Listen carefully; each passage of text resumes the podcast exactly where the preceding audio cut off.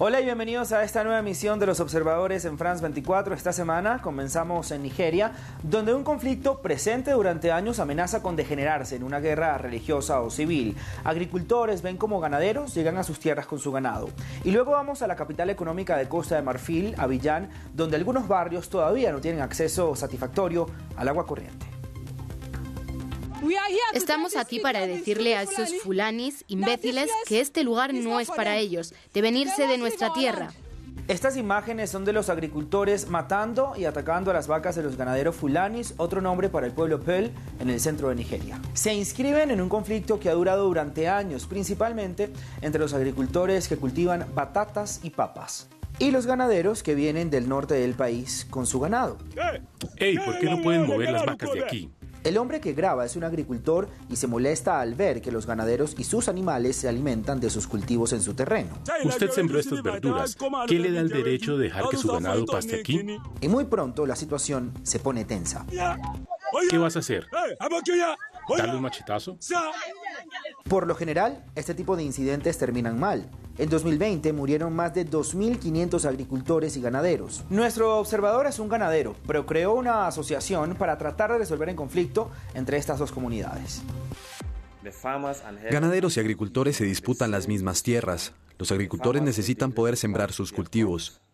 Y al mismo tiempo los ganaderos están buscando pastos más verdes donde sus rebaños puedan alimentarse. El cambio climático y la desertificación son una de las razones que llevan a los ganaderos a migrar desde el norte, en particular hacia la región central del cinturón medio.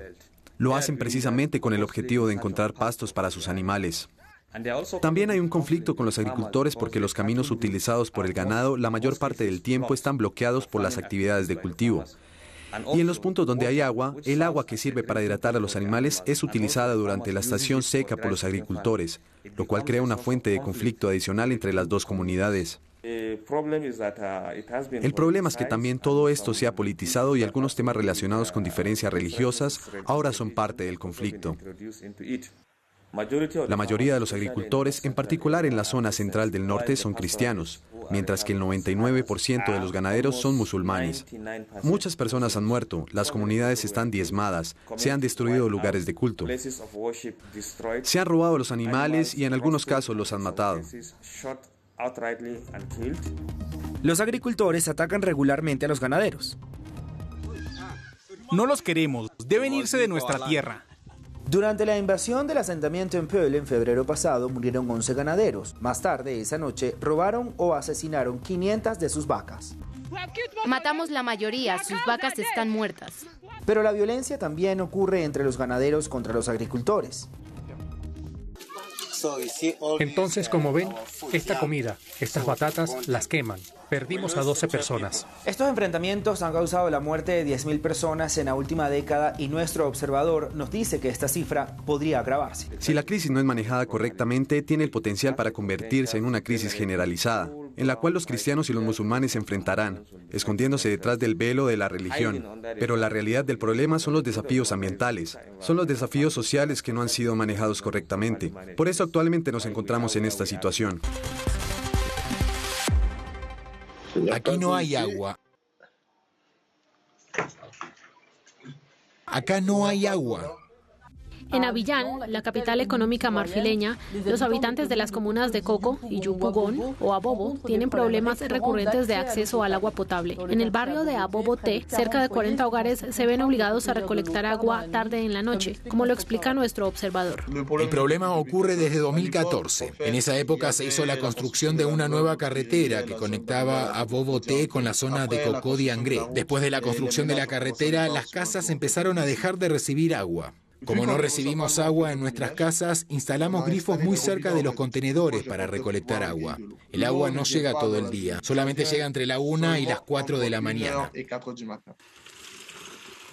Aparte de eso está la ONEP, Oficina Nacional de Agua Potable, que nos abastece. Pueden pasar cada día dos o cada semana. Cuando vienen, todo el mundo quiere tratar de obtener agua al mismo tiempo. Se vuelve un caos. Pero también hay personas que tratan de ganar dinero con nuestra situación. Quieren cobrarnos el bidón de 20 litros a 150 francos FA la unidad.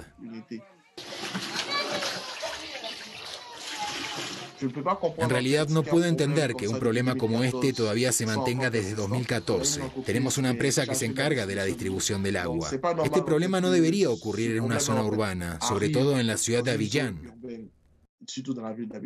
En abril, el Ministerio de Hidráulica aseguró que el acceso al agua potable no estaba garantizado en algunas comunas de Avillán, sobre todo a causa de daños provocados por trabajos viales o por incidentes técnicos ligados a cortes de electricidad. Varios proyectos están en curso. Uno de ellos tiene el objetivo de mejorar para 2023 el acceso al agua potable en 155 barrios de la ciudad.